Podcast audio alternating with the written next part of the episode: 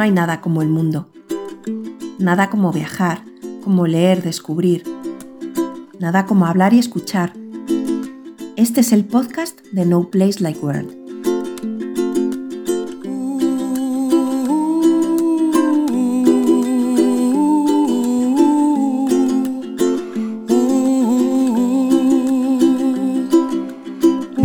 Gente, yo soy David del podcast de No Place Like World y me gustaría daros la bienvenida a un nuevo capítulo de este, estos episodios de Bike Edition que estoy haciendo eh, últimamente. Como sabéis, si habéis escuchado los anteriores o los, que, los episodios en los que ya estuvimos hablando del camino del destierro del camino o la ruta del destierro del camino del Cid, en estos episodios os contamos eh, viajes en los que yo voy haciendo un recorrido en bicicleta y es me va con la furgo por otro lado, ¿no? Y en esta ocasión había estado haciendo el Camino de Santiago o la ruta del norte del Camino de Santiago, ¿vale?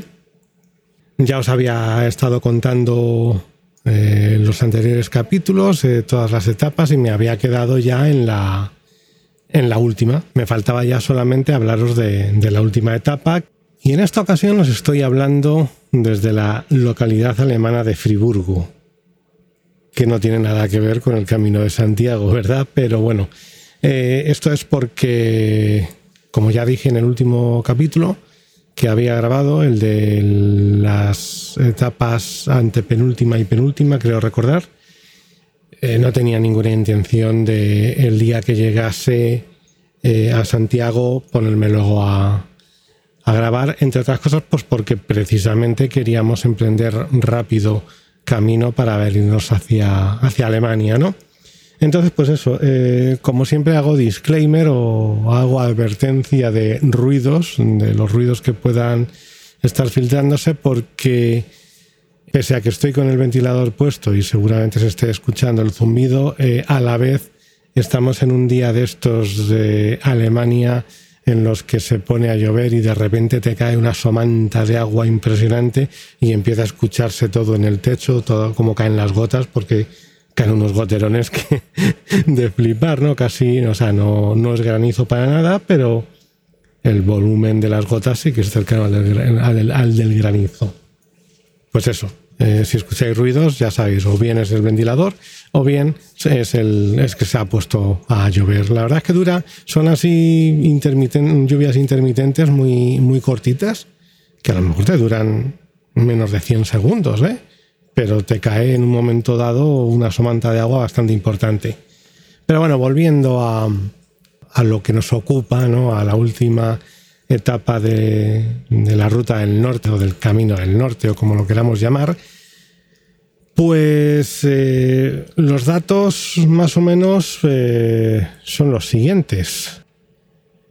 La ruta eh, fueron unos 60 kilómetros y medio, más o menos, y el desnivel acumulado fue de 1068, vamos, fue un poco lo que estuvieron siendo las, las etapas estándar de, lo que había sido este último bloque que, hice. Sabéis que dividí eh, en dos primeros bloques de cuatro etapas eh, seguidos de un día de descanso y luego las seis últimas etapas las hice seguidas y en, ese bloque de seis etapas prácticamente todas las etapas, eh, menos la cuarta, fueron muy homogéneas en cuanto a distancia y altitud o desnivel superado, ¿no? Pues más o menos se movían todas entre los 60 y los 66, 67 kilómetros, con una, una altitud superada de unos 900, 800, 900, 1000 metros.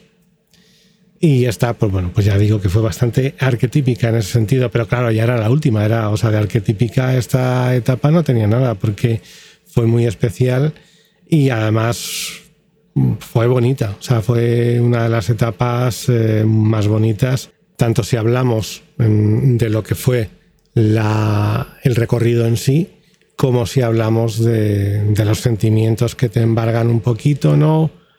Cuando estás eh, haciendo una última etapa como esta. No sé si, si habéis escuchado eh, los episodios de Bike Edition que grabé cuando el Camino del Cid, me quejaba precisamente en el último de que, bueno, pues eh, en la última etapa fue mm, totalmente anticlimática, ¿no? Porque aunque empezó muy bonita y tal, eh, el final se fue volviendo súper pestoso, con muchísima piedra así suelta, que dificultaba un montón el, el, avance y que incluso muchos bancos de arena que incluso me llegué a quedar clavado en uno, ¿no? Y mm, aquella vez, pues ya lo decía, ¿no? Dije, esto es totalmente anticlimático. O sea, tú te piensas que cuando terminas una última o, sea, llegas a, realizas la última etapa de un viaje de este tipo, lo que te esperas es algo pues más eh, bonito, más eh, emotivo, por así decirlo, y aquella vez fue todo lo contrario, ¿no? Pero en esta ocasión, pues ya sea porque todo salió mucho mejor, porque acompañó, ya digo, el como o como estoy diciendo, como acompañó el trayecto y como bueno, pues también había sido, habían sido ya 14 etapas, eh, una distancia cubierta de alrededor de 850 kilómetros, pues bueno, pues sí que favorecía un poco más a, la emotividad, ¿no? Y sí, bueno, tengo que admitir que hubo puntos de la ruta en, la, en los que me llegué a poner bastante emotivo y esas cosas, pero bueno, tampoco vamos a dar muchos detalles. Eh, lo que sí que es cierto es que quería, eh, así como en el último episodio os hablaba de, mm, os comentaba una traducción de un libro, la traducción de un libro que hice en su día, de, Paul Kimmage, eh, Una dura carrera, y os decía una, una, frase con la que empezaba, ¿no? aquel libro, que era que, si os acordáis, eh, que un ciclista con malas piernas pero buena cabeza puede llegar muy lejos, pero con buenas piernas y no, si no tiene cabeza, si no tiene la cabeza en su sitio en ese momento, no va a llegar a ningún lado, ¿no? Pues eso, eh, eh, esa, ahora la tengo que completar esa frase con otra, otra anécdota que había, que se contaba en ese libro, ¿no? Y es que Paul Kimmage, en el año 1986 creo que fue, eh, en su primera temporada como profesional, corrió el Tour de Francia y lo completó. Y claro, él estaba en todo momento acojonado porque no quería quedar en ridículo porque estaba tan cansado que decía, es que cuando empiece la carrera a lanzarse en los campos elíseos, me voy a quedar del, pelotón, ¿no? Y voy a ser reír porque voy a ser el que se ha quedado detrás, el, que llega el último y llega encima del último eh, descolgado por el pelotón a la meta, ¿no? y le dijeron sus compañeros, tú tranquilo, que nadie se queda atrás al llegar a los, en los campos elíseos, ¿no? Pues un poquito es lo que me pasó a mí en esta, en esta última etapa, que yo tenía, tenía un poco de miedo porque la anterior etapa había terminado muy mal, me había costado mucho y decía, verás tú, la última etapa, cómo lo voy a pasar fatal, a ver lo que tardo en llegar. De hecho, a Esme le dije, mira, no sé lo que voy a tardar, tuve tranquilamente porque lo mismo, si voy al ritmo que iba ayer, lo mismo me voy a cinco horas. Y la verdad es que no, porque a los 60 kilómetros y medio que os he hablado antes y 1068 de desnivel, tengo que decir que los hice en tres horas y tres cuartos, en 3.46. Y del tirón. O sea, por una vez no tuve que parar ni a comer, ni nada, ¿no? Yo llevaba mis sándwiches de nocilla y todo eso para que era, que era lo que había cambiado. Eh, siempre comía barritas del Lidl, pero acabé hasta los cojones, sinceramente, de barritas del Lidl, así a mediados de, de lo que fue el viaje, ¿no? Entonces lo cambié por, eh, por sándwiches de nocilla, que me entraban un poquito mejor. Y esa última etapa, eh, lo curioso fue que es que no necesité para nada ni comer eh, los sándwiches, ni parar a comer sándwiches, ni parar, ni comerme una barrita, ni llevar, comerme una gominola de estas de, del decalón que también había comprado y eso, y de las que había tirado, ni geles, ni nada, ¿no? La hice del tirón y la hice pues en una mezcla de que por un lado estaba cansado, o sea, por un lado estaba cansadísimo ya en el momento en el que se empezaba a poner la, el camino cuesta arriba me costaba muchísimo y es cierto que en esta última etapa hubo varias subidas eh, que se, se, llegaron a hacer complicadas, ¿no? Pero por otro lado era eso. estaba tan ilusionado ya por llegar al final y tan emocionado que me olvidé del todo del cansancio o me olvidé en la medida de lo posible del cansancio, porque sí, cuando estás subiendo te duelen las piernas igual, ¿no? Pero de alguna forma eh, eres más capaz de soportar ese dolor. Y, ya digo, o sea, fue como etapa, eh, fue la más, digamos, físicamente la más completa, ¿no? Que hice en ese sentido, ¿no? Porque bueno, a ver, que 60 kilómetros tampoco es que sea eh, una exageración, se puede hacer perfectamente el tirón. Yo en su día, hace 10 años, cuando era mucho más joven, salía y hacía 65, 70 kilómetros y, eso era para entrenar un día cualquiera, ¿no? Entonces, y no necesitaba parar ni nada. Pero bueno, estos días sí que con el descanso, o sea, con el cansancio acumulado y todo esto, pues mm, sí que iba necesitando, y con los años de más también, claro, sí que iba necesitando mm, parar, e incluso dos o tres veces en cada etapa, ¿no? O comer algo, por lo menos. Si no paraba, por lo menos sí que llevarme algo al gaznate. Y ya digo, en esta etapa, pues fue por la mezcla de sentimientos o por lo que fuese que no. Mm, o sea, la hice el tirón eh, sin ningún problema. Y la verdad es que no puedo decir que la etapa eh, comenzase bien, porque como ya os he comentado en, las anteriores, eh, en los anteriores episodios, la rueda de delante me ha estado dando problemas durante todo el camino. Cada dos días me la encontraba muy baja de presión, pero siempre con un mínimo de presión, ¿no? Que me pudiese por lo menos permitir o que me permitiese al menos llegar a una gasolinera si había una gasolinera cerca, pero cuando fui a coger la bici ese día mm, estaba la rueda totalmente deshinchada. O sea, es que no hubiese podido, no hubiese podido pedalear, mm, no hubiese podido salir con ella. Y el problema era que no había ninguna, eh, ninguna gasolinera cerca, porque la más cerca estaba a 6 kilómetros y pico. De hecho, tenía que pasar por ella, pero claro, estaba a 6 kilómetros y pico. Y ya digo, eh, la etapa comenzaba cuesta abajo, era como una calle así larga con varias curvas que desembocaban en una carretera y tal y cual. No es que fuesen curvas muy complicadas, pero no tenía, o sea, si yo hubiese empezado a la etapa sin haber llenado, seguramente hubiese destalonado en la primera curva y me hubiese metido un hostiazo del copón, ¿no? afortunadamente tenía un montón de cosas. Había tenido la precaución de comprar antes de, irnos un, botecito de estos que te venden en el Decathlon que tiene gas y una especie de mousse, una especie de crema así como de afeitar, que entonces pues eso te hace, te, ayuda a sellar un poquito si tienes alguna fuga y tal, y sobre todo te llena ¿no? El, la rueda de aire. Y bueno, pues eh, yo en su día ya había utilizado, cuando competía y eso hace muchos años, había utilizado eso y me había sacado de algún apuro. No te, la verdad es que no te tapa, ¿eh? No tapa las fugas, pero sí que por lo menos te mete el suficiente aire como para que si te queda todavía eh, líquido tubles, eh, para que se vuelva a poner en, en, movimiento y a lo mejor te tapone, ¿no?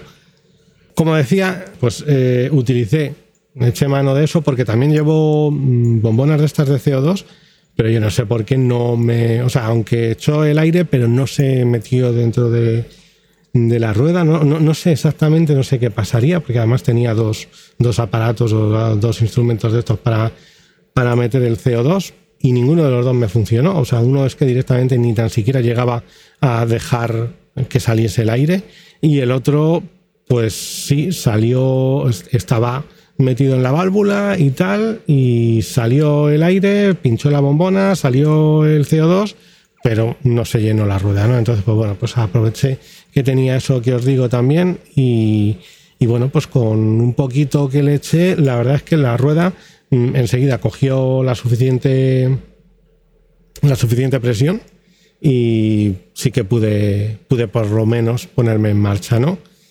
Y lo que fue la etapa en sí, en cuanto a trazado y todo eso, pues nada, como he dicho antes, muy bonita. No sé si es porque era ya el final y todo lo veía ya con otros ojos, pero casi todo el rato era, o sea, estaba alternando muchísimo el asfalto y el campo, pero tenía muchísimo campo, ¿no? O sea, era mucho camino de tierra por el que ibas.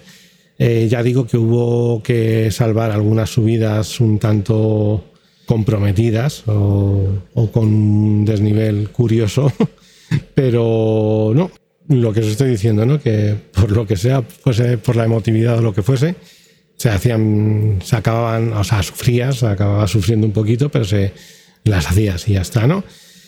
Eh, lo que sí que tengo que decir es que, claro, eh, hay un momento en, creo que era en un pueblo llamado Arzúa o algo así, o Arzúa, o no sé cómo se pronunciará. Ahí es donde se juntan, mm, creo que varios caminos. Desde luego se juntan el camino del norte con el camino de, el camino francés, el típico, ¿no? Y ahí es cuando te das cuenta de todo lo que mueve el camino de Santiago y de la cantidad de gente que lo hace cada año. Porque a partir de ese momento, a partir de Arzúa, que creo que quedaban todavía 37 kilómetros y 600 de desnivel para llegar a Santiago, eh, a partir de ese momento es que empecé a tener hasta problemas a veces para adelantar a los peregrinos, ¿no? Eh, tenías que ir con muchísimo cuidado en muchos puntos porque es que hay gente que, pues, que no se entera de que llegas, ¿no?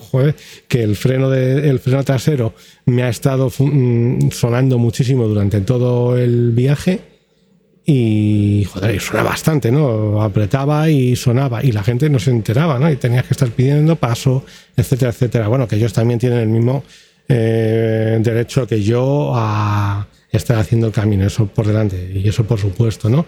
Pero bueno, que había momentos en los que sí que se hacía, sobre todo porque te acercabas y cuando ellos ya reaccionaban, no sabías para dónde iban a tirar, si se iban a, dejar, ir para la derecha, a la izquierda, entonces tenías que ir con mucho cuidado.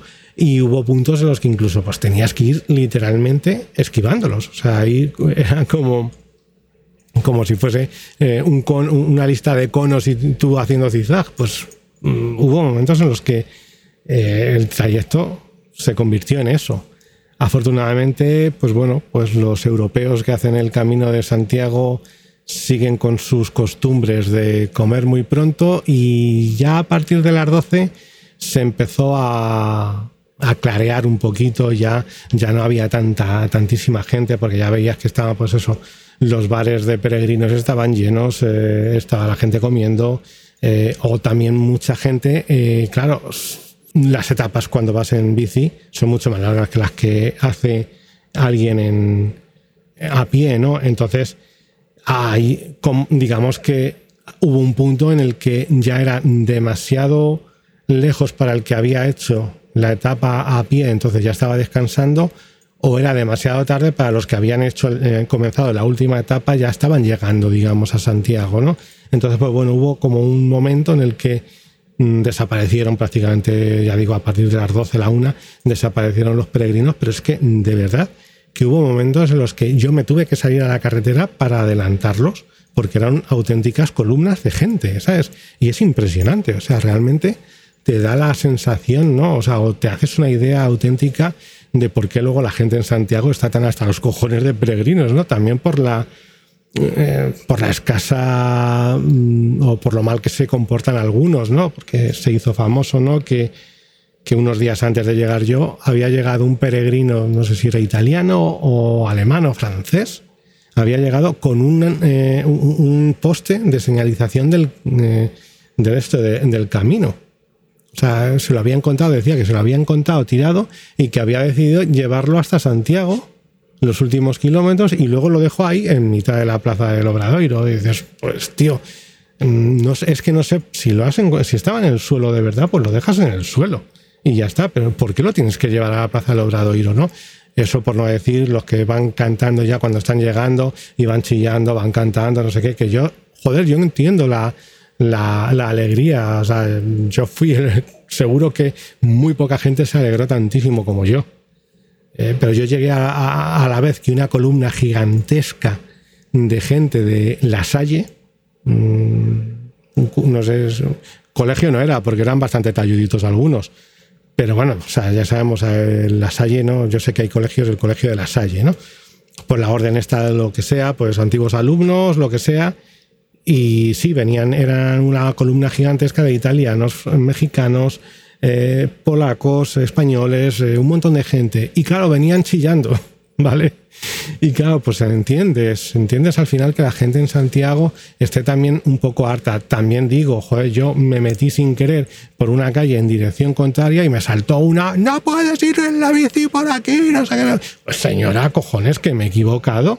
Deme también, o sea, vamos a ver, están esos chillando, porque además es que, claro, yo me metí precisamente siguiendo a, a estos de, a la columna esta gigantesca de la Salle me metí por la misma calle que iban ellos y resultaba que eran prohibidas, pero es que era, creo, la misma que me decía a mí el track. No sé si habrán cambiado el sentido de la circulación. El caso es que la señora se puso a, a, gritar a mí mientras los otros iban cantando y gritando, ¿no? Pues, señora, ¿qué pasa? ¿Se mete conmigo porque soy yo uno solo? No sé, ¿no?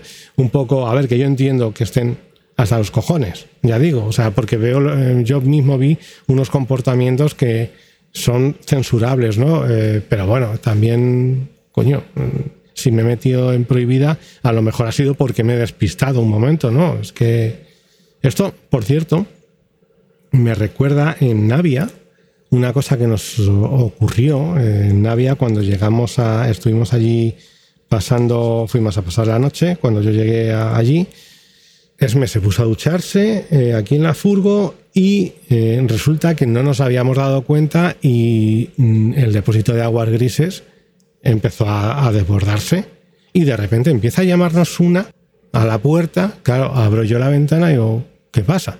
Y dice, estáis vertiendo aguas. O sea, no, no llegó y dijo, oye, perdona, se os está cayendo agua, se os ha roto algo, no sé qué, porque se te puede haber roto eh, cualquier movida, puedes no haberte dado eh, cuenta de lo que de que estaba lleno, como fue el caso, ¿no? Pueden pasar mil cosas, pero es que la tía ya vino con el tema, eh, o sea, quejándose y acusando con el, en plan policía de la camper, policía del autocaravanismo, porque esta también estaba, era la que estaba en las campers de al lado, ¿no? Y vino eso, pues de muy mala forma y sobre todo que se me quedó mirando así como, acusativamente, ¿no? Digamos, ¿no? O censurando, por así. Y, le dije, vale, ahora lo intento arreglar. Entonces me dejó de echar agua y como teníamos un cubo, pero es que estaba en jabaná, se tenía que, que lavar. Entonces, pues pusimos un cubo debajo y Santas Pascuas. Pero es que me hizo gracia que la tía se pusiese así tan ofendida cuando me había estado yo tragando sus putos cigarros. Entonces, vamos a ver, ¿no? O sea, yo no había ido a decirle, oye, me estás atufando con tus putos cigarros, ¿no? Entonces, a lo que voy con todo esto, porque claro, oye, aunque fuese el último día, no iba a dejar yo de, ponerme en plan hater, ¿no? Y en plan cascarrabias. Pero que bueno, que a lo que voy es a que mm, en muchas ocasiones no estamos haciendo las cosas mal a aposta, ¿no? En esa calle por la que yo me metí en dirección contraria fue por un descuido y ya está. Y de hecho fui a intentar meterme, a, o sea, coger una primera boca calle a la derecha, pero es que era también peatonal y dije, joder, pues ¿qué hago? Pues ya sigo, si es que me faltaban 50 metros, ¿no? Entonces, pues bueno, con un poquito de cuidado y ya está. En fin, que llegué a Santiago y llegué a la, a la catedral, a la plaza de la catedral y todo eso, y fue muy bonito. Y no sé, o sea, la verdad es que el resumen que tengo que hacer mm, han sido 14 etapas en las que las cuatro primeras de verdad que dije, yo esto no voy a terminarlo ni de coña. Hubo sobre todo, luego ya en el segundo bloque de cuatro, hubo una en la que sí que estuve a punto de, de dejarlo. Porque no fue por nada, o sea, fue por mero cansancio. O sea, estaba agotado y estaba superado, por así decirlo. Afortunadamente, me dijo, tira ya, anda, blandengue. Y, y, seguí y bueno, pues yo qué sé, es que sí que es cierto que, yo lo que me he dado cuenta de en estos días es que acabas mm, teniendo como una rutina que se puede llegar a hacer un poco cansada, ¿no? En el sentido de que, claro, tú mm, de alguna forma estás todo el día pensando en la etapa que vas a hacer al día siguiente o, en la que estás haciendo ese día, ese mismo día y cuando llegas en la que vas a hacer al día siguiente, ¿no? Entonces es todo el rato como muy centrado en la bici y de alguna forma eh, mm, hubo momentos en los que me llegó a, superar. Entonces, bueno, pues eh, este no era el camino que yo tenía pensado hacer, porque ya sabéis que mi idea era salir desde casa, mm, desde Andalucía y hacer desde la parte de Granada, hacer el conectar desde Granada capital eh, con el camino mozárabe, que es el que se une a la Vía de la Plata, ¿no? Ese era el que yo quería, el que yo quería en un principio hacer y el que estaba dispuesto a hacer, que afortunadamente no hice porque mm, me habría comido bueno, es que no, hubiese podido, no, no, hubiésemos soportado, ¿no? Pero es que eh, parece ser que estuvo todo el rato la temperatura todos los días por rondando los 40 grados cuando no estaba en picos como hubo en Córdoba de 45 y 46, ¿no? Entonces, pues bueno, eh, ese no lo hubiese podido hacer, eso desde luego, y me hubiese perdido, pues digamos, la emoción, ¿no? De llegar a Santiago. Pero la verdad es que yo ahora mismo ya considero que o sea, el, hecho de hacer el camino mozárabe era por unos motivos concretos, pero vamos, que creo que esto convalida, ¿no? Y la verdad es que si me preguntáis ahora mismo, o sea, si me hubieseis preguntado al día siguiente de hacer el camino, o la misma tarde que terminé el camino, eh, os habría dicho que ya no voy a hacer más viajes de este tipo, precisamente por eso que os digo, ¿no? Porque llega un momento en el que estás como demasiado centrado en eh, que se vuelve casi una obligación tener que salir, ¿no? También esto es según cómo te lo tomes tú, ¿no? Pero es cierto que ese día, por ejemplo, que os he comentado que estaba muy cansado y que me costó muchísimo salir, ese día no hubiese pasado a lo mejor nada si me hubiese quedado en la furgo y hubiese pospuesto la etapa para el día siguiente. Pero claro, si empiezas a hacer eso, ¿quién te dice que no vas a empezar así y, vas a estar haciendo dos días de etapa y uno no? Y vas a estar alargando artificialmente un camino que se puede hacer en muchas menos, en muchas menos jornadas, ¿no? Entonces ya digo, hay que, es cierto que hay que tener un, un equilibrio, digamos, entre mm, el camino no te absorba tanto como para que no pienses en otra cosa y también eh, no pasarte eh, dejando pasar el camino, quiero decir, o sea, no dejando eh, que no, no, procrastinar, por así decirlo, ¿no?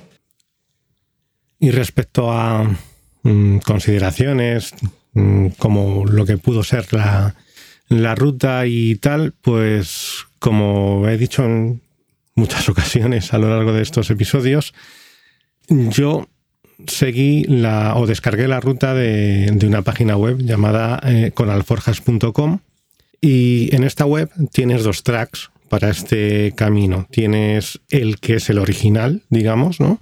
Y otro que estaba como eh, un poco modificado para permitir el tránsito mm, a bicicletas eh, pues tipo gravel o bicicletas con alforjas, ¿no?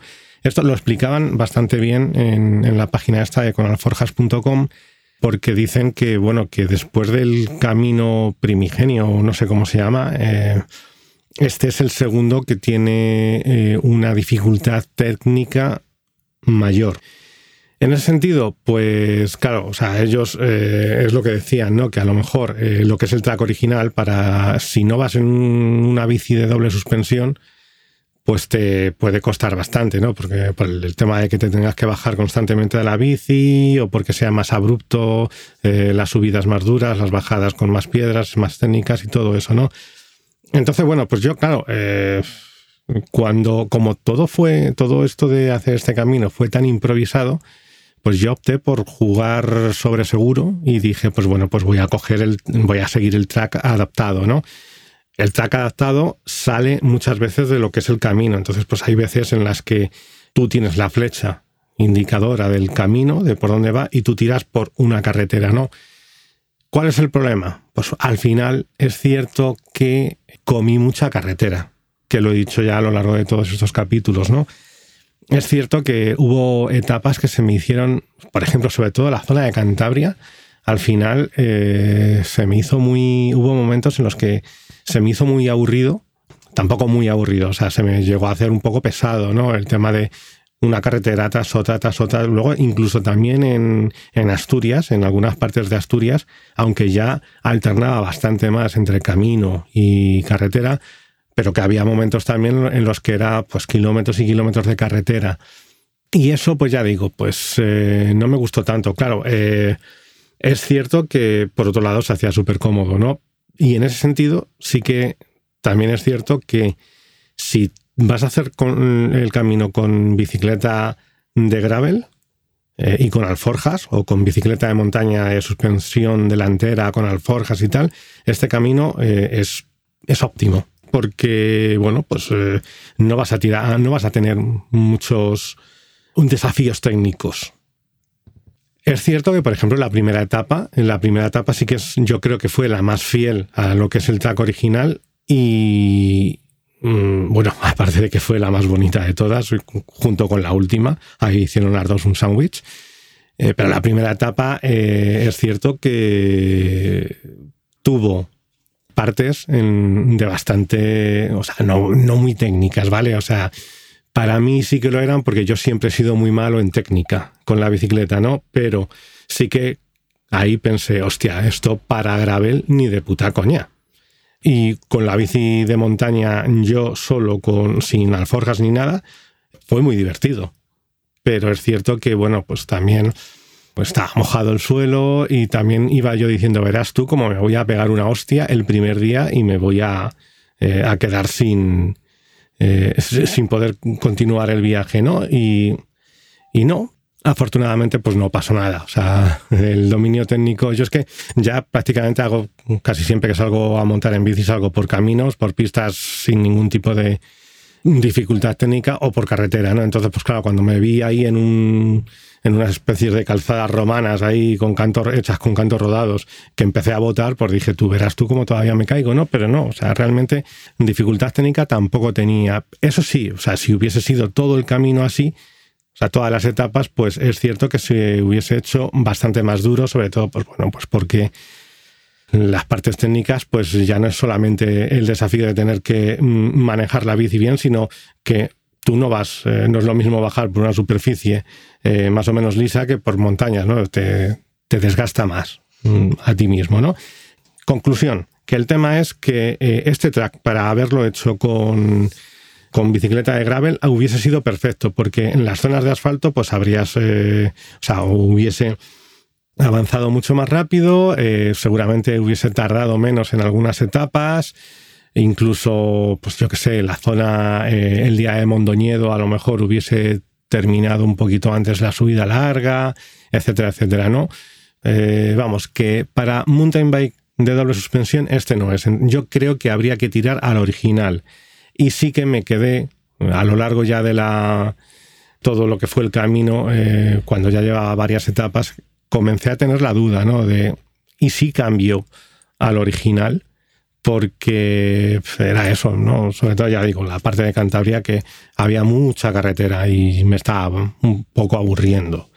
Así que en ese sentido, pues bueno, ya digo, si vas en gravel, utiliza el, eh, el track modificado. Si vas en doble suspensión y sin alforjas, mm, sí, intenta el, otro. ¿Por qué no lo vas a intentar? Y también, a ver, también depende un poquito de tu nivel técnico, ¿vale? Pero, mm, o de lo que también de lo que vayas eh, esperando tú. Ya digo, a mí se me hizo, hubo momentos en los que este track se me hizo un poco aburrido y ya sobre todo cuando empezó a fallarme Comut y sobre todo el Brighton, pues ya fue bastante desesperante, ¿no? En cuanto a bicicleta, pues más o menos lo mismo. Eh, depende de cuál de los dos eh, tracks vayas a utilizar. Yo con mi bicicleta de rígida de tres platos, 26, etcétera, etcétera, lo he hecho sin ningún tipo de problema, ¿no? Entonces, a lo mejor, igual que en, en su momento me quejé de, en el camino del CID, de que a lo mejor una bici de doble suspensión hubiese sido más descansada, aquí no necesitas. Aquí una bicicleta de doble suspensión, si estás haciendo el track modificado, eh, es perder energías a lo tonto, porque no es que no, la vas a necesitar, eh, excepto momentos puntuales que ya digo, en la primera etapa hubo incluso un punto en el que yo me tuve que bajar. Pues bueno, pues si vas en bicicleta de gravel, pues te vas a bajar igual, ¿no? Pero es que si vas en bicicleta doble, ese, esa zona a lo mejor no tienes por qué bajarte. Pero es que en el resto, es que estamos hablando de un 0,1% como mucho del camino, ¿no? Entonces, pues casi es mejor que se utilice, o sea, una bicicleta mm, de gravel o incluso de carretera, te sirve para este viaje, ¿vale? Incluso una normal, bueno, ya os estuve contando, ¿no? Eh, la pareja esta con la que me estuve cruzando en varias etapas, que luego al final nos la encontramos en, en Santiago y resultaba que ella era española y él era francés, creo recordar, o inglés. Y ella, ella la estaba haciendo con una bicicleta eh, que no era, era una bicicleta híbrida, era esto de... Mm, no era del todo de paseo, pero bueno, sí que tenía un poco el cuadro mm, entre, entre bicicleta de paseo y de, y de carretera, ¿vale? Sí que es cierto que ellos eh, se salían también, incluso de lo que era el tan modificado, ellos iban todo el rato por carretera nacional, ¿no? Estuvimos hablando con ellos y nos lo contaron, ¿no? Ellos eh, llegaron a hacer hasta 90 kilómetros al día. Ya digo, lo bueno que va a tener este camino es que te va a dar opciones para según cómo vas, eh, según qué bici tienes, puedes optar por una cosa u otra, ¿vale? Y luego también remarcar lo bien señalizado que está el camino, eh, que de verdad resultó impresionante.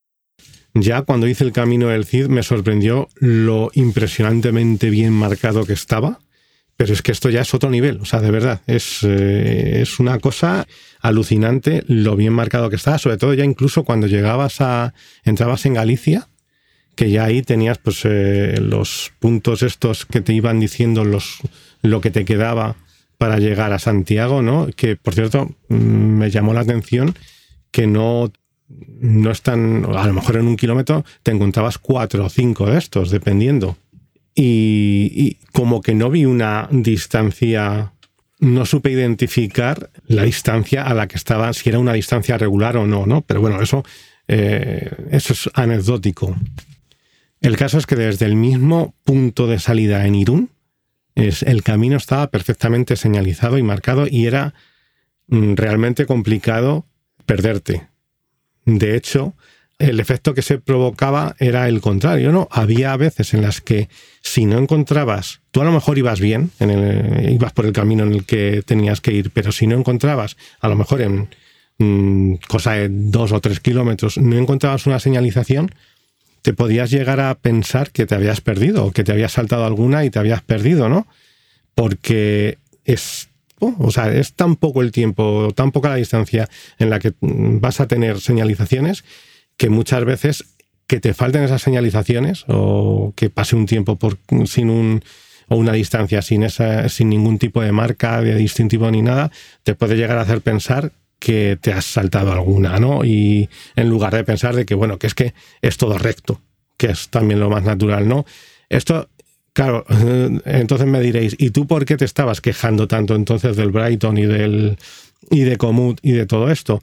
Pues claro, porque el camino que yo estaba haciendo, insisto en que era una, no era el original, eh, era un, track que habían diseñado en la página de Conalforjas para poder ir en bicicleta mm, de, en bicicleta con alforjas, ¿no? También hay que tener en cuenta una cosa. El camino siempre está pensado, señalizado y diseñado para peregrinos a pie. Y esto, aunque parezca trivial, no lo es. O sea, ¿qué es lo que te va a ocurrir?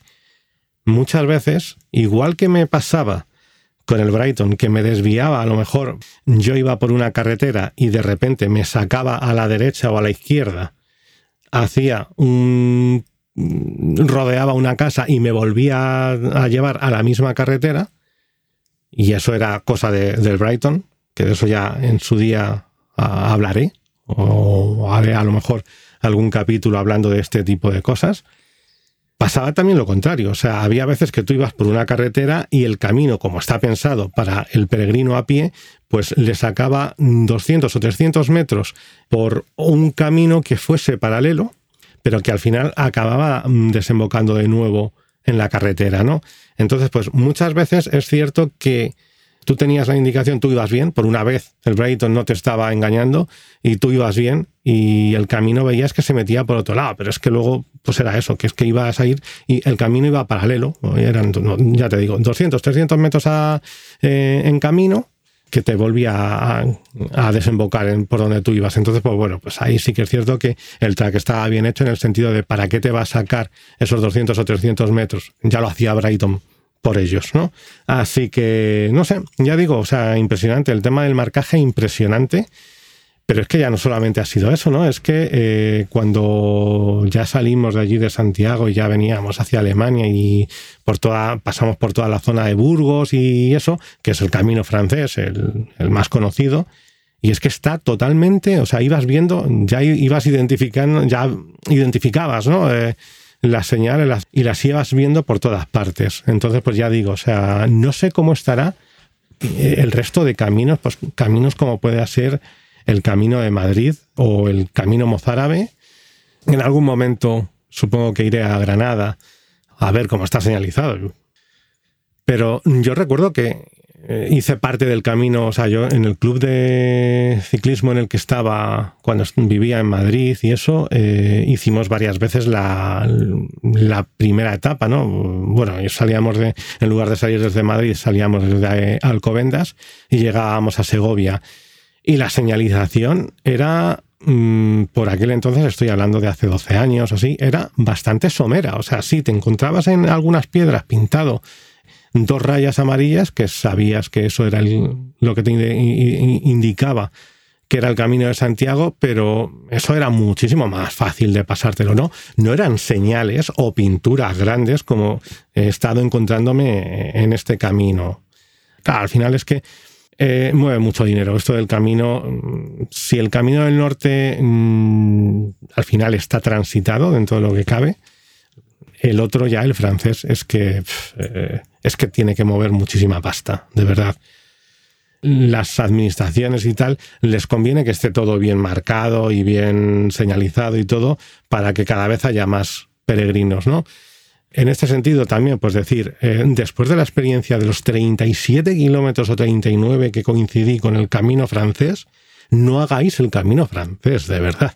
Porque qué coñazo, o sea, si eso era todos los días igual, eh, es que es imposible que nadie disfrute del camino, porque es que era de verdad columnas de gente, ¿no? Entonces, pues bueno, ya digo que hubo momentos en los que el camino del norte me llamaba la atención la cantidad de gente con la que me estaba cruzando o a, la que, los peregrinos a los que estaba adelantando y no eran ni la décima parte, vamos, es que ni un 1% yo creo de, de lo que me encontré luego. Entonces ya digo, el camino francés o sea, tampoco quiero eh, yo ahora masificar el Camino del Norte porque creo que es precioso tal y como está, porque tiene el equilibrio perfecto entre gente, ocupación y, y naturaleza, digamos, ¿no?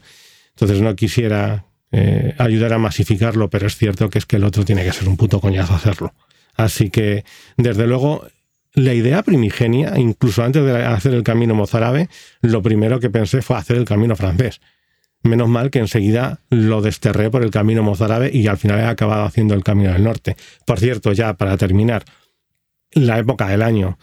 A mí la verdad es que me ha hecho un tiempo eh, perfecto para, para hacer el camino. Quitando el día de, de esto de que pasé por Bilbao, que bueno, pues que me dijo Eneco que era el día más caluroso de lo que llevaban de verano y todo eso, pues quitando ese día, el resto de, días, bueno, sí hubo un día que el día que me cayó la, la tormenta, las dos o tres tormentas estas que me cayeron, eh, bueno, el día de Mondoñedo, ¿no? El día que pasé por Mondoñedo y eso, eh, ese día, eh, sí, ese día hizo malo.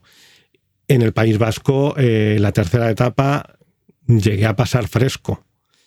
Pero en, general, o sea, ha sido una temperatura perfecta para montar en bici, tirando, pues eso, como ibas al lado del mar muchas veces, pues tirando incluso a fresquito, ¿no? Pero que se, se agradecía, ¿no? Porque la alternativa era haber hecho el camino mozárabe que estaban a 45 grados. Entonces, pues bueno, pues la verdad es que no tuve ningún problema. Me quemé el día de la etapa de que, salía del País Vasco y entraba en Cantabria, la, de Bilbao. Ese día sí, ese día, pues ya digo, es que hizo muchísimo calor, eh, hizo muchísimo sol y fueron muchas horas y me quemé. Pero el resto del tiempo eh, ni necesitabas crema, o bueno, espero que no se necesitase crema, ni hacía calor ni nada. O sea, entonces pues eh, es cierto que para hacer este camino seguramente el verano o sea el mejor camino que puedes hacer en verano, digamos, ¿no? No sé, estas son un poquito las consideraciones que, que se me ocurren así a, a bote pronto y un poco lo que, lo que fui pensando, de lo que me fui dando cuenta eh, mientras hacía el, el, camino. Y poco más que decir yo, ¿no? Así que ahora lo que vamos a hacer es igual que hicimos en los episodios del camino, o sea, del, de la ruta del destierro del camino del Cid, eh, vamos a dejar también a Esme que nos cuente un poco cómo ha sido para ella todo, todo esto de todo este viaje, ¿no? El hacerlo ella en la, en la furgo y tal, ¿vale?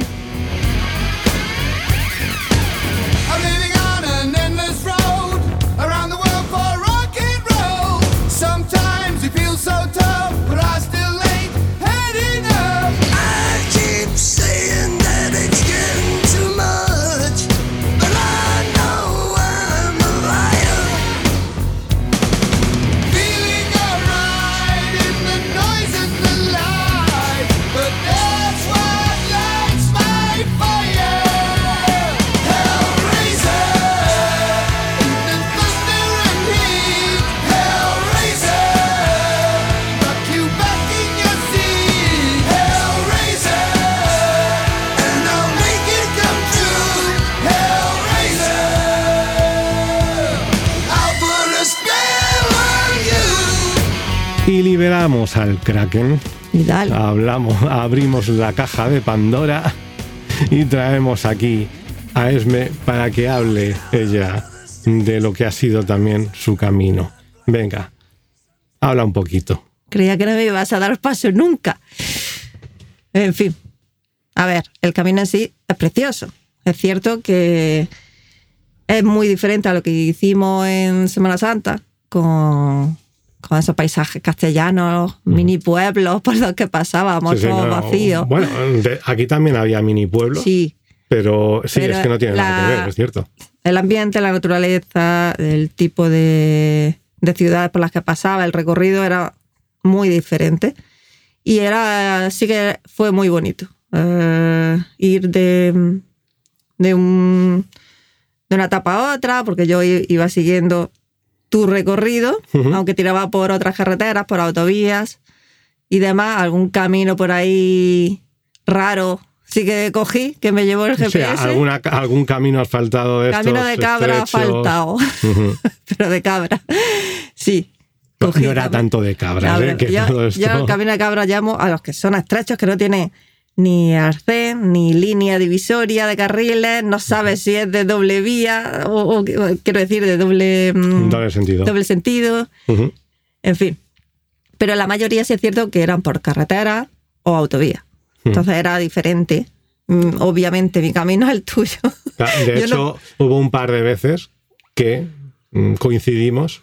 Yo no te vi en ningún sí, momento. Tú no, pero yo sí, porque claro, la furgo es sí, fácilmente Mm. identificable, ¿no? Y fueron, sí, en dos tramos de autovía diferentes que te vi pasar.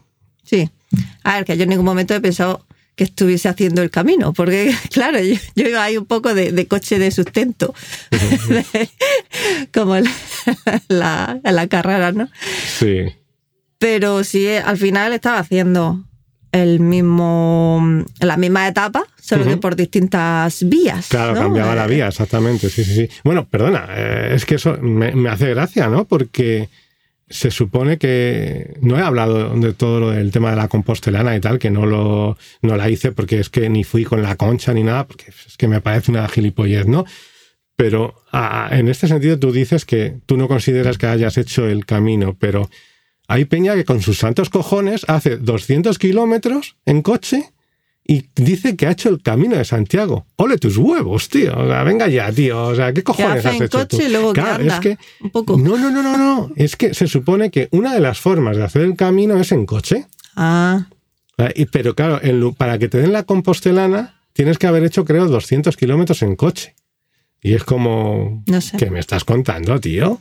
O sea, pero ¿qué camino es ese, no? Entonces, pues bueno, tú has hecho el camino Ah, según he hecho eso el mismo, camino, ¿no? sí, en un vehículo más mm, fácil de llevar que el tuyo y automático.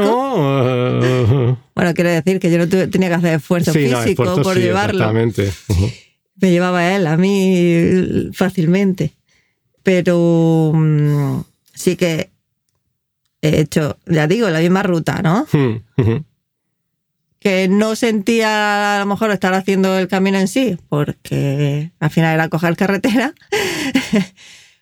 Pero sí que en algunos momentos, algunos pueblecillos de esos, de esos mm, pequeños, de granjas, porque claro, Mm. la diferencia con el camino del Cid era que aquí, cuando te metías en pueblos pequeños, eran tipo granjas, Sí. a lo mejor veías un montón de casas con un, un pedazo de, de- de terreno, Mm. las cabras por ahí, o, o las cabras, las vacas. Sí, joder, vacas por todos lados. Sí, he dicho Ujú. cabras, no, las Ya, sí, vacas, sí. vacas, lo que había sobre Sí, sí, todo. no, pero que había por todos lados, eso es Sí, cierto. ¿eh? y eran tipo granja, así. Y fue el momento en el que mm, ves que estás metida en, en ese, en ese camino porque sí que es- son pues vías muy, muy estrechas. Me encontraba Mm. un montón de peregrinos así andando. Y, y yo me veía como, hostia, ¿qué hago yo por aquí con la pedazo de furgo? Que solo cae mi furgo en este Sí. carril. Seguro que es de doble sentido. Y me iba metiendo por pueblecillos pequeños. Fue un par de, de veces que me pasó eso, yo creo que por el GPS. Y, sí que eh, también molaba eso, alejarte de la autovía y vivir un poco ese, ese camino más de dentro, aunque yo tuviese la, ese confort de estar dentro de la furgo, obviamente, Mm, y no a la intemperie.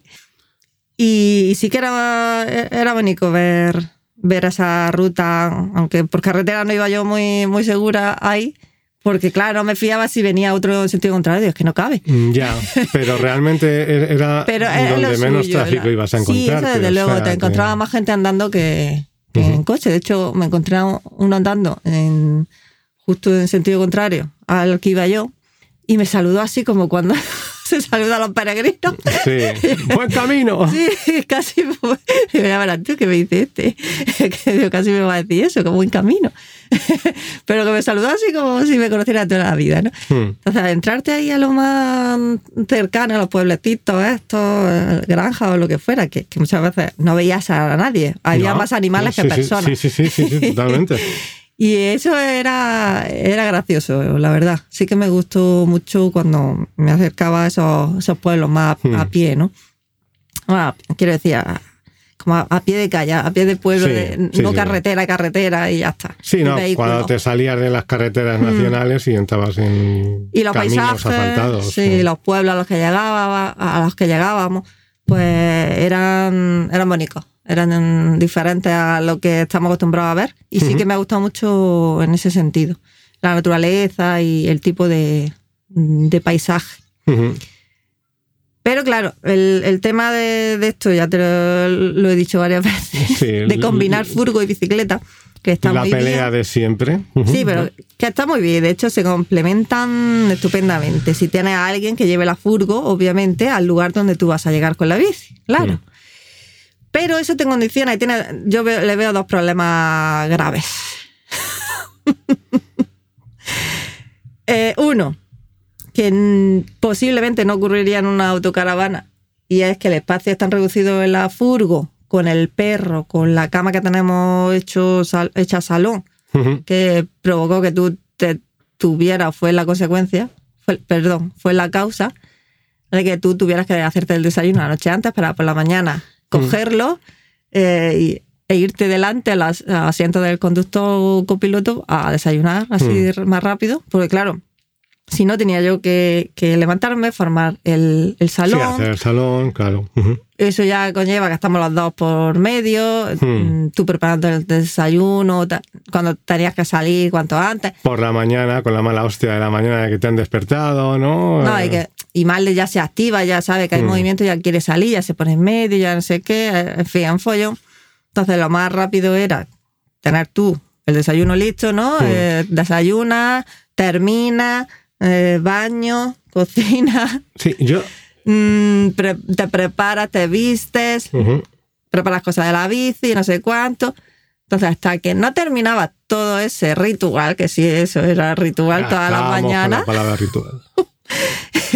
es que yo tengo la teoría de que David hace un ritual con el café. Pero bueno, que cuando terminabas tú de todo eso, yo me podía levantar. Hmm. Entonces Mulder, porque Mulder se mueve cuanto me ve a mí ya activa, ¿vale? Si no, pues es cierto que se queda ahí tranquilo y no molesta.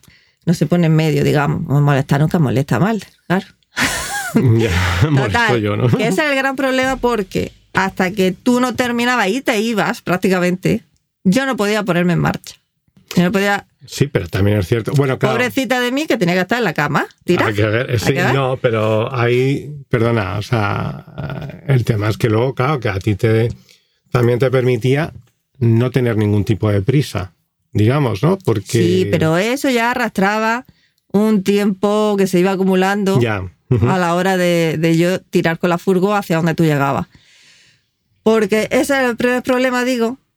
Tú te ibas, entonces yo ya me levantaba, me ponía en movimiento, hacía mis cosas, desayunaba yo, sacaba mal, de comía mal, de no sé cuánto, arreglaba la furgo, porque claro, estaba la cama hecha, tenías que desmontarla, tenías que ordenar todo lo que se había quedado por aquí, las cosas que, que había fregado tú, si lo había fregado, claro, tu desayuno. eh, prácticamente fregué todos los días lo que había desayunado. En fin, que eso ya me retrasaba bastante. Salía tarde, Hmm, ¿vale? ya. Desde el sitio donde estábamos.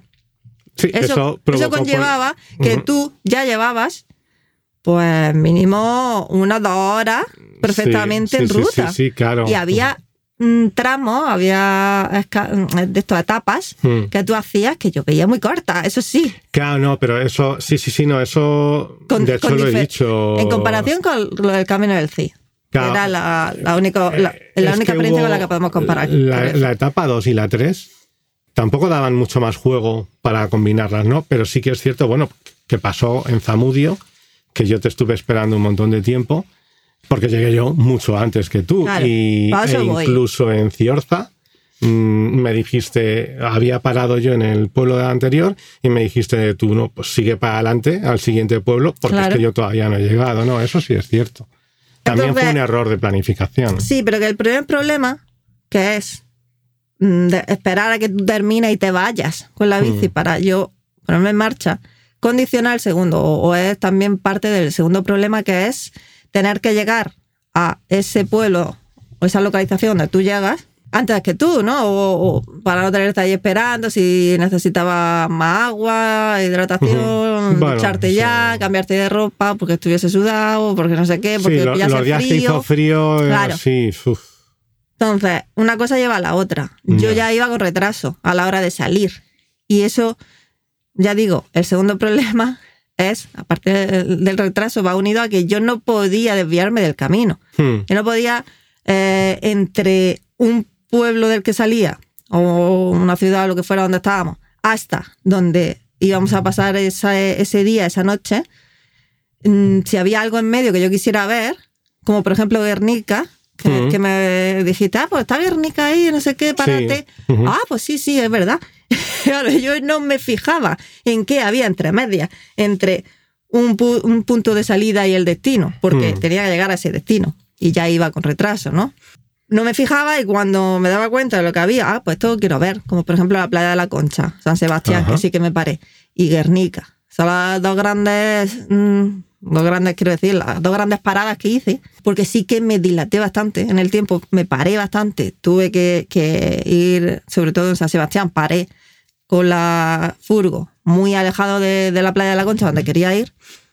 Y en Guernica, pues también me entretuve bastante andando por ahí y, y viendo los sitios que quería ver, con Malder, siempre te entretenes más, etcétera, ¿no? Entonces, ahí sí que tardé muchísimo porque quería ver esos sitios. Ujú. Pero yo creo que fueron los dos únicos momentos en los que me paré entre el punto de salida y el destino, ¿vale? Porque y, y esos dos momentos llegué tarde, ¿no? Los dos. No, creo, bueno, porque el San día Sebastián de... a lo mejor eh, no. no, en, ah, no, no, no, no, no, en el primero eh, tuviste que llegar a Zarauz Ujú. y no llegaste antes que yo. Eh, El problema era que Pero no sabíamos dónde... O no, o llegaste... No, no, es cierto, llegué yo antes a Zarauz Vale, que tú. Sí, sí, sí, cierto. Vale, por eso digo que eh, en esos dos únicos momentos en los que me paré en el entre medias, llegué más tarde que tú y me entretuve bastante porque es que conlleva un tiempo el hecho de llegar, buscar dónde dejar la furgo, irte andando con mal de a lo que quieras ver, disfrutar de aquello, eh, las fotos que me gusta a mí hacer, etcétera, ¿no? y volver a la furgo eh, y seguir hasta donde tú llegabas. Hmm. Pues eso ya, todo desde el principio, hace que se retrase y que yo no pueda desviarme apenas del camino para ver otras cosas. Solo en esos dos momentos. En el resto, yo salía y llegaba donde tú ibas, Ujú. ibas a venir. Y ese es el problema también que veo, que, que el- condiciona toda la Sí, ruta, el camino en bici que haga, condiciona mi viaje, obviamente. ¿no? Sí, sí, sí, sí, no, sí, sí que, es de, así. que de, de que tendría que madrugar, levantarme antes que tú, pero que igualmente No, tendría igualmente, que esperar no, a que es te que, fuera claro, para es que- salir. Es que eso es, en realidad no hay solución posible. Es ahí. complicado, Es- bueno, y- la única solución sí sería que, La solución es que, que tú las no rutas fuesen tan más largas. largas. Claro, O, eh, pues ya está, pues asumir que tú no ves nada más que donde llegas Claro. cada día. Ese, ese punto. Claro, Exclusivamente. sí, sí, sí, sí, sí, no, sí. Como mucho fue en, en ¿dónde fue el pueblecito este donde no nos pudimos comer un cachopo que tenía bastante fama, el sitio Ay, donde aparcamos? No, pero porque Era un aparcamos pueblo. ahí, que yo, es que, eh, claro, ahí el problema fue que mm, el camino no pasa, ahí me tuve que desviar yo, Vale. que fue el día este que encima eran dos o tres kilómetros de subida que llegué reventado. Sí, pero Sí, quiero decir que eh, ahí estuvimos. Tú te quedaste descansando por la tarde yo me fui a pasear con Malde y. Malde me llevó inconscientemente hacia la playa que estaba como a Sí, tres kilómetros, sí, me sí, sí, parece, sí, no, ¿vale? estaba lejos, sí, Eh, bajé y ahí sí que pues vi algo diferente al pueblo donde estábamos. Hmm, Que no, porque yo veía las playas cuando pasé por ahí, dije, hostia, qué bonicas, ¿no? Que Hmm. esa costa, que esas calillas que había por ahí. sí. Y justo pues Malde me llevó a una, porque eh, él, yo creo que los perros huelen el mar Hombre, directamente, claro, se, orientan perfectamente. Me iba, fui pasando por diferentes pueblecitos que había al lado, Hmm. andando, hasta que él me llevó por la carretera hasta la playa. Que Sí. además había al lado de la carretera había una especie de acera, un paseo Sí, peatonal, sí, sí. ¿vale? Y, y sí que eh, ese día pues salimos de- del pueblo donde te había esperado porque apenas había nada que ver por ahí, la verdad. Era, No, era muy ujú. pequeño. Era, sí, exactamente. Y sí que ahí pues como que sales de la furgo, no solo te espero y, y te Ujú. quedas ahí en el sitio, en el pueblo en el, o donde estemos, porque claro, no nos metíamos en ciudades grandes. No, mm, no, no. buscábamos áreas o sitios donde aparcar, que pudiéramos dejar la furgo, que pudiésemos Que ese, pasar la ese era el noche. problema también, que es que no coincidían sitios donde hubiese, o sea, las etapas, Sí. los sitios donde empezaban y terminaban. Bueno, yo los hice coincidir, ¿no? Tuve que buscarlos. claro. Y eso in- provocó que hubiese veces como ese esta etapa que estás diciendo, o incluso la de mm, Torre la Vega, que no terminaba en Torre la Vega, terminaba en Santillana del Mar, pero es que en Santillana del Mar no había donde dejar la furgo, ¿no? No. Entonces, por eso tuvimos que ir a, a Torre a, a Torre la Vega, que a lo mejor Santillana del Mar era más bonito para haberlo Sí, yo podido tenía ver más tú cosas después. que ver. Porque Torre Mm. la Vega, es cierto, se lo dije a Marcos Pereda, ¿no? Qué feo era. Marcos Sí. no, Torre la Vega. Sí, porque eso lo has contado, ¿no? Que Sí, sí, sí, Torre sí, la Vega que- quedaste con él. Claro. Hombre, mm, es cierto que te condiciona. eh, Sí, sí, te condiciona. te es que al final sí, es cierto que lo que dices tú, ¿no? Que la única oportunidad que tienes, a no ser que sea una etapa muy larga, es que tú puedas en un momento dado eh, parar, si es una etapa larga, en, en un punto, pero Sí. claro, no puedes tampoco entretenerte demasiado, Claro. porque tienes que ir al otro, ¿no? O que de la casualidad de que donde te has quedado mm, merezca la pena luego ir a ver algo, si no, Sí, claro, sí, sí, no pero sé, era eso- complicado porque normalmente nos quedábamos en sitios apartados o pueblecillos muy pequeños, en una calle así, en fin. Que es lo malo que he visto del viaje, Hmm. que cuando haces una, una ruta así, un viaje con, pensando en que tú vas a irte con la bici, Hmm. vas a hacer algún tipo de camino, de ruta, es exclusivamente eso. Sí, sí, sí, no, la, No te puedes salir de ahí. O sea, marca la bici el Entonces, paso. no sí, irte de viaje con la furgo, sino hacer una ruta en bici y, y tú ir con, y yo, bueno, en este caso yo, ir con la furgo. Sí, sí, sí, que, que vas de, de Entonces, ¿sabes? auxiliar. Claro, sabes que vas a eso. Mm, No es disfrutar el viaje en sí, por eso las vacaciones, emplearlas exclusivamente para esto, ya te dije en su momento, en la eh, Semana Santa, cuando hicimos Delci, pues que no, no es lo suyo porque pierdes toda la semana de vacaciones, ves muy poco. Disfrutas poco el, viaje en furgo, Mm. para mi gusto. ¿vale? Que otros dicen, puede que, que sea como disfrutan, pero para Ya. mí, pues no es lo. Claro, no, es no que- era el objetivo de, de estar con la es furgo. que la, la solución intermedia es, es eso, es tener la suerte de que el sitio al que vayas, Hmm. eh, en el que vayas a pasar la tarde, digamos, tenga algo que ver, porque si no... Ya, por ejemplo, en Bilbao tú te paraste con la bici. Yo no llegué a Bilbao, lo pasé Ujú. y sí que podría haber parado a verlo y me hubiese gustado, pero en los sitios era complicado para Sí, no, no, para furgo estar estaba en imposible. Bilbao. Y había, creo que había alguna área, pero era de pago y tampoco sí, sí. queríamos No, estar que- pagando cada vez. Y que también donde se podía haber aparcado fue, la casualidad fue que eh, el día que llegamos eh, ya no se podía aparcar ahí, o sea, donde el BEC, Ah, creo. sí, que, habían hecho sí como un área Eh, gratuita sí. mientras acondicionaban la de pago, no sé Sí, qué o un era. festival que había o algo y, de que- y esto. creo que ya esa no estaba justo Pero el día había llegamos. terminado el día anterior, Sí, claro, cuando sí. estábamos nosotros en Zamudio. Es verdad. Entonces, está bien. Algunos días, como hemos hecho este verano, que te has tirado cuántos días al final. Al final han sido eh, 14 etapas y 16 días. A ver, pues te tira un par de semanas, pero luego tienes un mes y medio de vacaciones reales. Tu, trabajo, claro. Claro, por, lo- hombre, estamos hablando de nuestra situación. Sí, sí, sí. Pues dices, vale, lo compensa un poco, porque está Ujú. un par de semanas solo para esto y, no te cansa tanto el viaje en sí, porque sí, todos los días te mueves, vale, pero es poco lo que te Claro. mueves y descansas más, pues por la tarde, bueno, ya he visto lo que hay aquí alrededor, no hay mucho más donde pueda ir, pues por la tarde descansas. Ujú. Pues vale. Pero luego tienes un mes entero para hacerle kilómetros a furgo y, y recorres tú lo que quieras, Ya, ¿no? La contrapartida de eso es que luego vas cargando con la furgo, o sea, con la bici, perdón, Sí. durante un montón de tiempo cuando no la estás usando, ¿no? Que, que yo, esa es otra cosa que dices, joder, es que el portabicis en una furgoneta no es solamente para llevar bicis, o sea, puedes llevar un, arcón de estos en los que metes un montón de cosas que a lo mejor no son lo que, te, lo que vas a utilizar en el día a día, pero que puedes necesitarlas en un momento dado, ¿no? Entonces, claro, es, eh, ya vas a tener que estar eh, las cinco o seis semanas con la bicicleta ahí colgada, cinco o seis semanas en las que la vas a utilizar solo dos, ¿no? Es también un problema. En fin, nada, más que, que reseñar por mi Nada. parte. Pero bueno, también es cierto, yo ya tampoco tengo intención.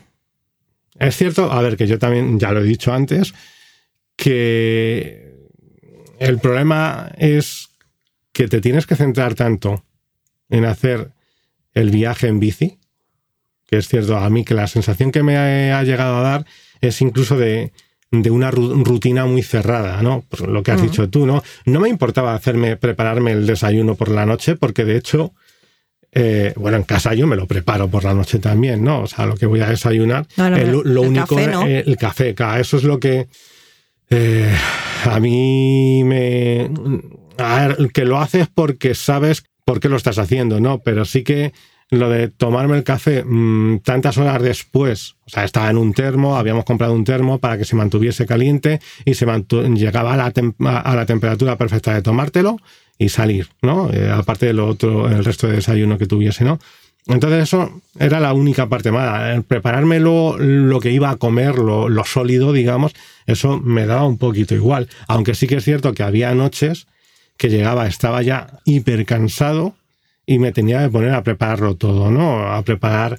Cuando cambié de las barritas a la nocilla, pues tenía que preparar eh, las rebanadas de pan con nocilla, tenía que preparar el desayuno sólido y eso se me hacía un poco cuesta arriba, ¿no? Y es cierto que llegué a tener cierta sensación de una rutina autoimpuesta que llegué a, pensar esto, o sea, porque sabía por qué estábamos haciendo el viaje, ¿no? El camino, que si no era como, es que no tiene ningún sentido, ¿no? Entonces, pues bueno, pues digamos que ya esto, ya no hay caminos, no hay promesas que cumplir, ¿no? Eh, Bueno, hay que hacer un camino mozárabe, ya te lo he dicho. pero vamos a que- ver, esto no convalida, o No, sea, no, no, vamos a ver, para mí esto ha convalidado más. Yo el que camino mozárabe lo tengo que hacer aunque sea con la furgo, ¿vale? Pues entonces no te quejes. Ahora, si quieres que lo haga yo con la furgo y tú no, pues mira, así me deja a mí a mi bola, voy moviéndome según veo Sí, pues el Y- camino mozárabe, tú sola con la furgo yendo cada poco tiempo, ibas a necesitar más de un mes, porque son muchos kilómetros, ¿eh? ¿Cuántas etapas eran?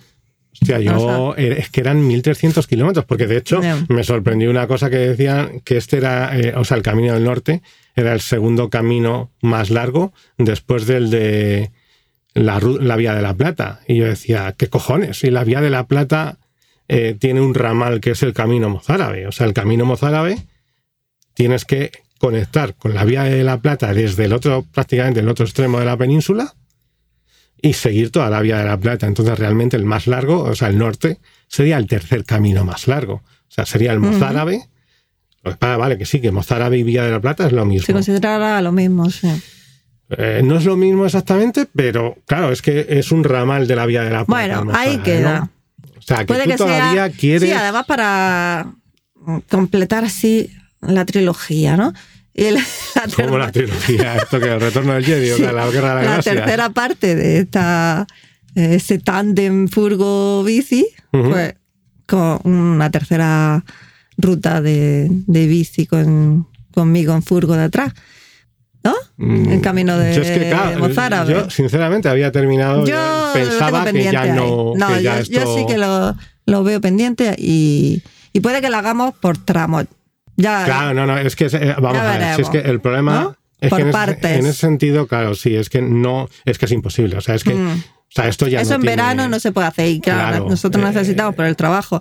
No tenemos el tiempo suficiente para hacerlo. en para otra hacerlo época. en otra época que no sea verano. Porque claro, yo no puedo pedirme las vacaciones cuando me dé la gana.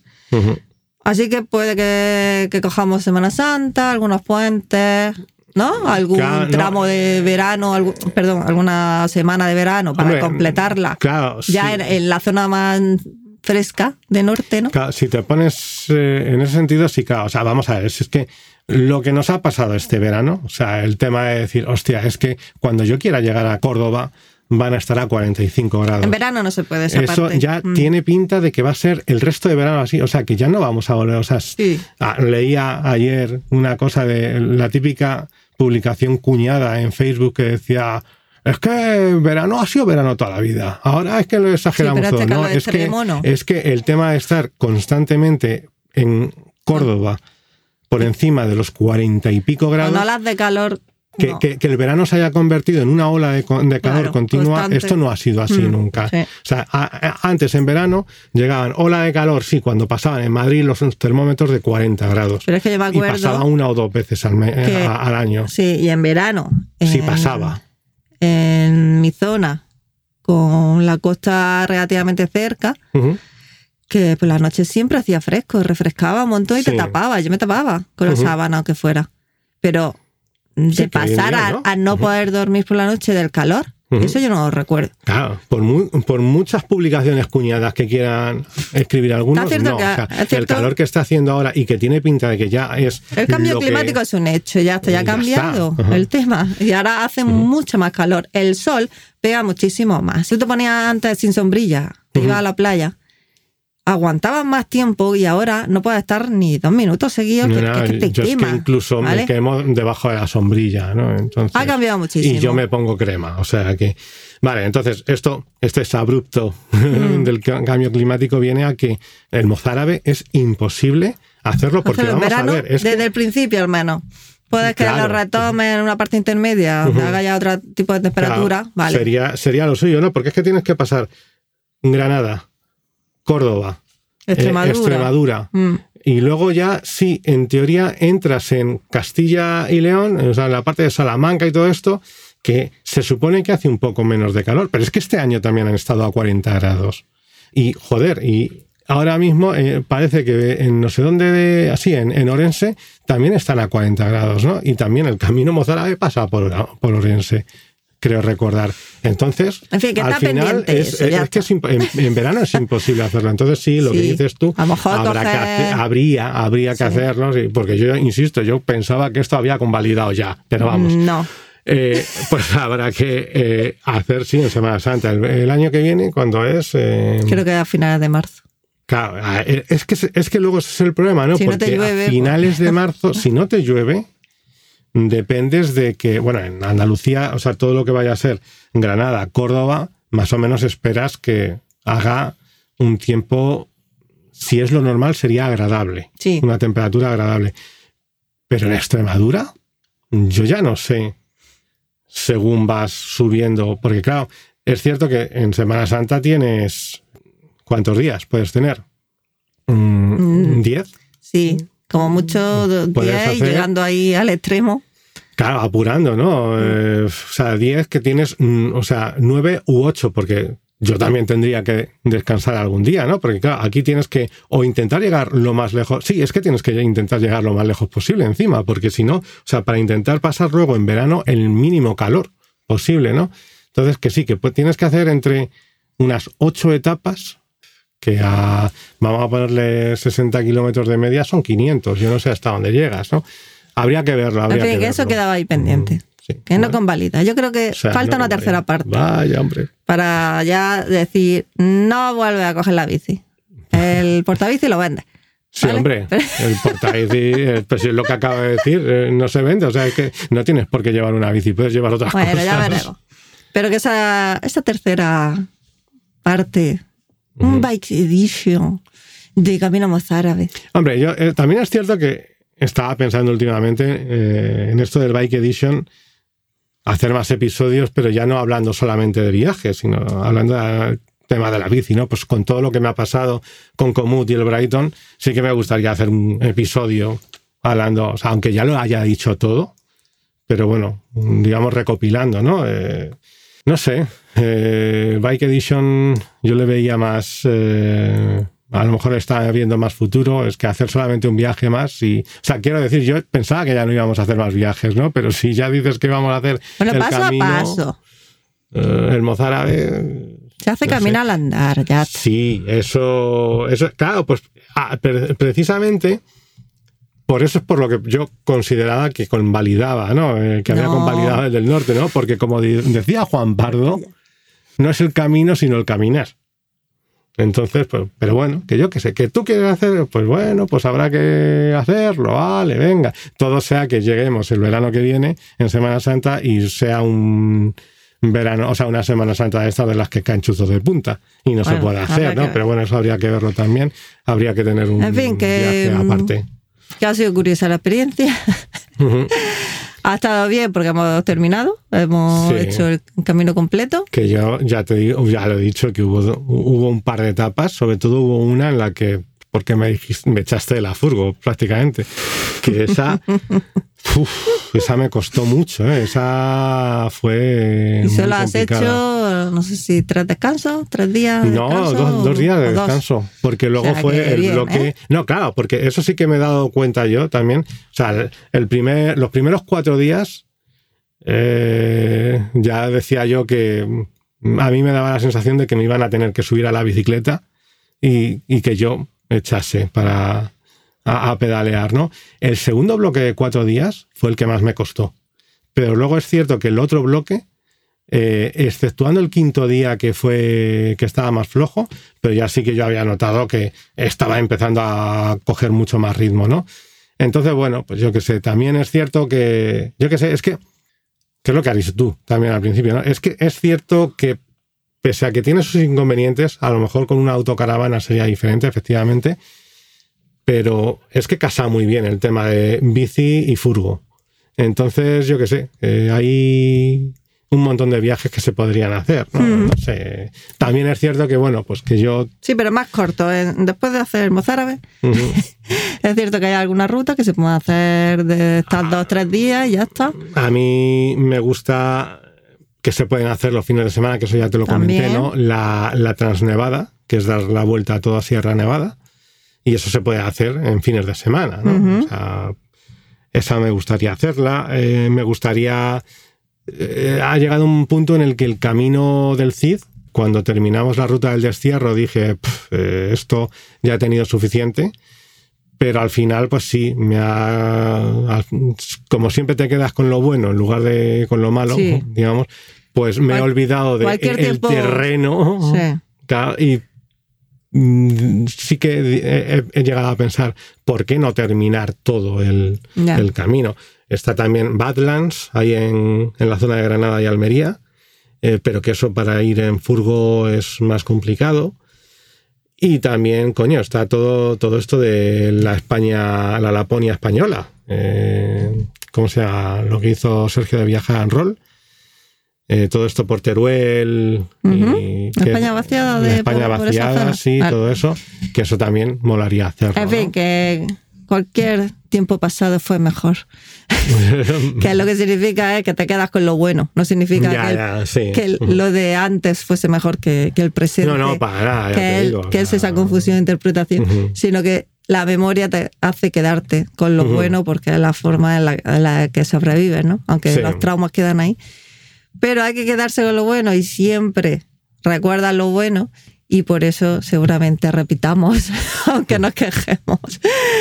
Así Sí, que, porque, vamos, eh, los primeros días no estabas tú mosqueada. O sea que al final el cambio este Que no te saques mierda aquí. En, en un momento, en el último, un par de días antes de salir, ese cambio que te hice, que tú me dijiste, pero tú eres gilipollas, ¿Qué cambio? que que te dije, no vamos a hacer, no voy a hacer el mozárabe. Ah, vale. Que tú me miraste y te dije, no, pero te ofrezco esta alternativa. Y tú la cogiste un poco a regañadientes, Pero al final has acabado contenta, ¿no? En fin, sí, Vale. más o menos. Más o menos. que, que quedan pendientes algunas rutas, aunque ya hay que asumir estos problemas que no tienen Sí, solución claro, en una es esto furgo. es, es lo ¿vale? que, o sea, claro, esto, pero es que esto al final es como decir, eh, en una furgo tienes que asumir que ir al servicio es más incómodo, eh, que todo, toda la vida es más incómoda en una furgo que en una casa, en un piso, ¿no? Entonces, pues bueno, al final, si asumes eso, esto otro lo tienes que asumir también, ¿no? Que sí, por eso digo que hay que asumirlo, pero quedan pendientes algunas rutitas, a lo mejor modificando la extensión de esas rutas. Ya veremos. O partirlas en varias en varias fases. Ya sabes que, En fin, que queda- cuadratura mental Bueno, le queda en expectativa y así que seguir pendiente de, de esta bike edition. Esta Bike Edition que la escucha Juanfra. Juanfra, tío. Juanfra, por cierto, perdón, voy a- ya, como sabemos que nos escucháis, esto ya va para ti. Eh, tío, el camino del norte con tu bici de gravel. Bueno, claro, ahí lo pueden hacer los Y dos. aparte, Virgi Si le buscan pasa un, por casa. un o carrito a, Otto, claro, con un carrito pueden a auto. tres, ¿eh? Exactamente. lo lo único podéis- que, claro, ¿quién lleva la ¿Quién, furgo? quién nos lleva a la furgo? Ese es el tema, ¿no? Pero, eh, Juanfra, esto es para ti. El camino norte es para ti. ¿Vale? Venga, vámonos. Pues nada, Vete ya. gente. Tú, tú, que esto es tuyo. ya terminamos, ponemos el punto final aquí. Esto ha sido el Camino del Norte, la crónica del Camino del Norte. Eh, espero que os sirva eh, entre exabrupto y exabrupto y cabreo y cabreo que he tenido, porque al final me, este es cierto que ha sido eh, unos episodios que, en los que me he puesto demasiado a menudo en plan hater, pero porque si lo habéis escuchado ya sabéis por qué ha sido. Ha sido muy desesperante en algunos momentos. Pero quitando todo eso, espero que os sirva para animaros a hacer este, este camino, esta ruta, que de verdad que merece mucho la pena y es muy bonita. Y como alternativa al camino que hace todo el mundo, yo creo que está genial. Así que nada más, nos despedimos desde Freiburg, en Alemania, en la Selva Negra, en Alemania. Eh, somos Esmeralda, eh, David y Malder. Sabéis que nos podéis escuchar en las principales plataformas de podcasting, o Evox, eh, Spotify, Amazon Music, Google Podcast y también en YouTube. Eh, que tenemos una página web que es www.noplacelikeworld.com que tenemos eh, Instagram y Spotify que es noplace. Spotify. Ah, no, perdón. Que tenemos eh, Instagram y, y TikTok, que es noplace.likeworld. Y nada más que eso, que como decía, somos Esmeralda, David y Malder. Y os decimos adiós.